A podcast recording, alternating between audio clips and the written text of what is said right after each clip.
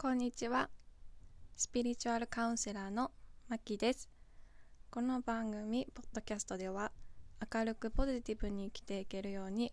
感じていること、考えていること、好きなことなど、トピックにあげておしゃべりしていく場所。また、えー、スピリチュアルのことを話したり、タロットやオラクルカードでリーディングしてみたり、チャネリングを使ったメッセージなども配信していけたらなと思っております。はい、えー、ここからちょっと話したいなって思うことがあるので今日はそれについて、えー、話していきたいと思います。と、まあ、題名、まあ、通り一人一人が高級なブランドとねえー、昨日、えー、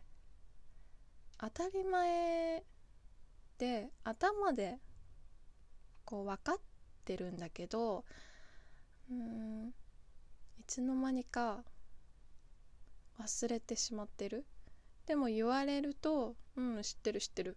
みたいな「分かってるよ」っていううんそなんかそれにこうちょっと気づいてそれがやっぱ一番大切なんだなってこう感じたので今日はちょっとねそれをまとめて話したいと思います。実はね昨日撮ったんですけどちょっとあまりにもあの長くなっちゃったラジオなんかね番組みたいになっちゃったのでちょっと、縮小して今日また撮り直ししています。はい。で、えっ、ー、と、まあ、一人一人が高級なブランドっていうのは、えー、生まれた場所も家庭環境も違う中で、えー、私もあなたもみんな生きてきてでみんな違うけど同じ仕事場とか同じ学校とか同じ場所にやっぱりいるじゃないですか。ね、同僚とか先輩後輩とか。でそうするとうん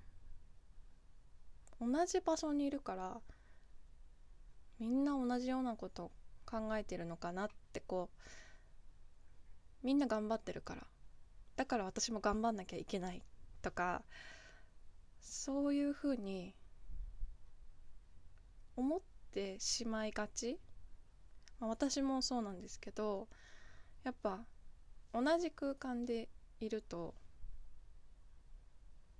私の気持ちわかるでしょっていう感覚になりがち。うん。まあ、それがまあ私の課題でもあるんですけど。はい。でねその同じ場所にいるけどやっぱりあの違うルーツをこう生きてきた人たち。同じ今同じ場所にいるけど違う生き方をして今そこにいるだけであって感じ方とか考え方もやっぱり全く一緒っていう人はいないと思う。うん、言葉で言うと「ああ私もそう思う」とか「うんわかるわかる」としか言えないけどやっぱりあのルーツが違うから違うよねっていう感じうん、だからこそ同じ場所にいても一人一人がオリジナルでオリジナリティが出てでそれが磨きがかかると高級ブランドとして宝石としてこう輝くっていうか、うん、もちろん宝,、まあ、宝石に例えちゃうとやっぱ最初はもう何？泥まみれ？えそれただの石じゃんって思いがち？泥あの土がついてるからね。でそれを、まあ、拾って洗って何回も何回もこう削って磨き上げてでなんだろう。本当にまあ宝石だったら何カラットとか言うから本当にちっちゃい粒っていうかそれまでこうそれが宝石うんまあ大きい宝石もあるけどそのちっちゃい宝石って人人間だなって思いました私は。うん、最初はどこにでもあるようなただの石に見えるけどその人にはねこう宝石に感じる、うん、だからあの今同じようなことをしてる。うん。あの、まあ、仕事もそうだけど同じようなことをしてる、まあ、販売だったら販売。だけどいろいろ見よう見まねで、まあ、先輩とか、まあ、上司に教わってどんどんどんどん磨きがかかってった上であのまあ、一人のブランドとしてこう立ち上がるというか、うん、だから、まあ、それに、うん、改めて気づいたというか、うん、一番それが大切なことなんじゃないかなって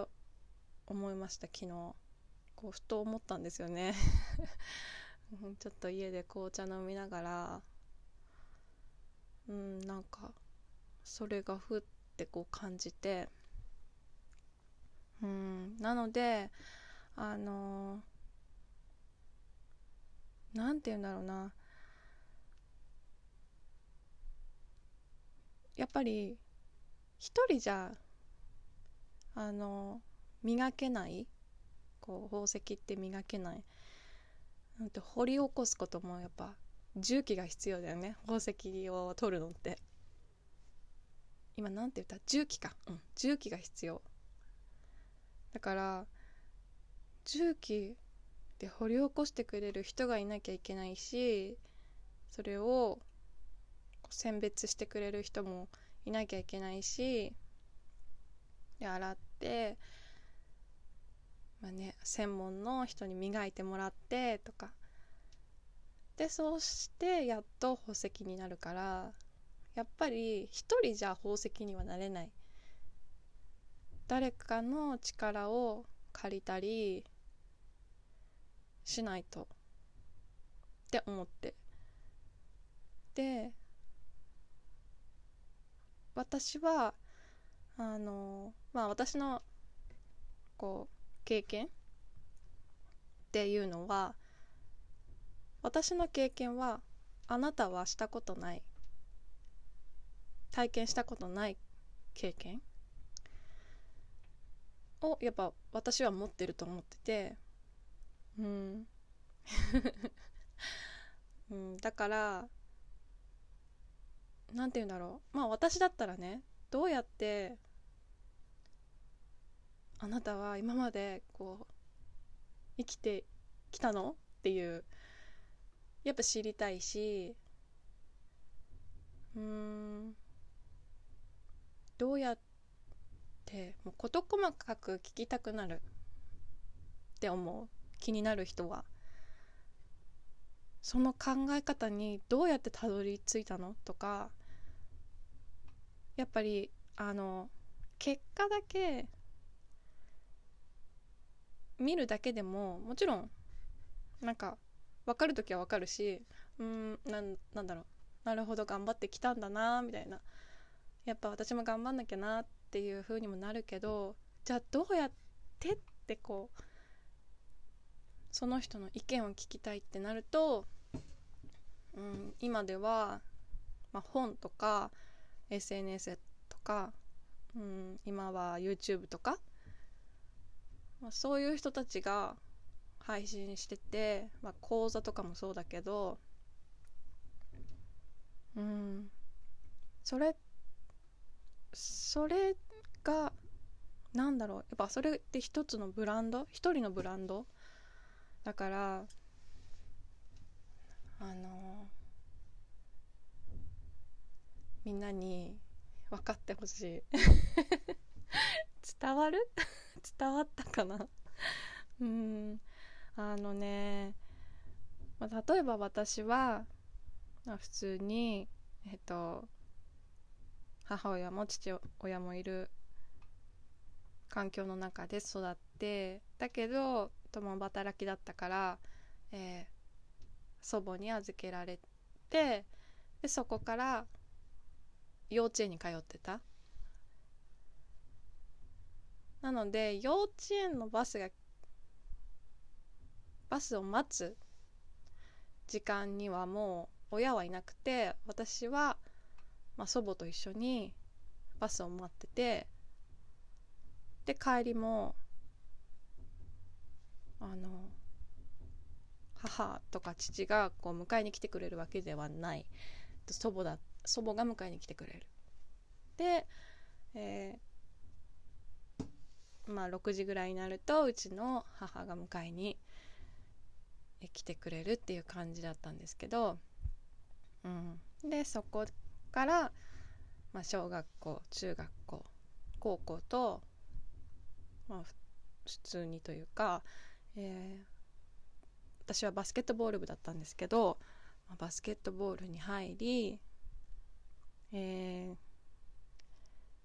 地区の選抜に選ばれたり、えー、県の選抜えー、県の中でまあ女12人男12人選ばれて、えーまあちまあ、12人っていうチーム一つのチームどっち、えーと、県でチーム男と女でそれで選ばれて、えーまあ、全国で試合をしたりした経験が私はあります。でうんそれってやっぱりあの、まあ、今までの練習どうやってそこまで行ったの？とかどういうサポートを受けてきてたの？とかやっぱり知りたい人は知りたいと思う。あのどんな練習をして、うん、どんな走り方をしてどんなディフェンスをしてオフェンスをしてどんなシュートの打ち方をしてとかやっぱ知りたい人は知りたい。うん、だからまあたまたま同じあの部活で同じなんていうの？まあ友達？えー、うん同じ友達とかあの後輩とかに私は教えてました。うん。でえー、まあ、それはねあのやっぱラッキーな空間。うん。やっぱそれってある意味奇跡でもある。それをうなんて言うんだろう。教えな教えられたことも出会ったこともやっぱり、まあ、奇跡だよね。だから私は、うん、奇跡だなってそれは思う。でもあのーまあ、知らない人にね知らない人に教えてって言われてもうんどんな選手なのか見たことないし、まあ、バスケで言ったらねそうどんな選手かもわからないしどんなどこのポジションでどんな動きをしてる人なのかもわからないからやっぱ教えるっていうことに関しては難しい。だからだからこそそこで教えるってなるとうん知らない人に教えるとかね。ってなると私の一つのブランドが始まるというか。うん。そうそれってすごいあのー、まあ高級なブランドとして成り立つなって私は思ったんですね。うん。だからちょっと昨日は考えちゃいました。うん。それをこう感じれるとすごい自信もつくしうん。あなんかなんて言うんだろう。生きててよかったじゃないけどあ必要としてくれる人がいるんだとかやっぱ思うのでやっぱそれを一人一人が高級なブランドっていう頭に入れておくとすごい幸せって感じるのでうんぜひ皆さんあの今までの経験とかって経験がブランドになるのでうんすごい大切なのでまあね嫌な過去もあると思うけど、まあ、私も嫌な過去はあるし。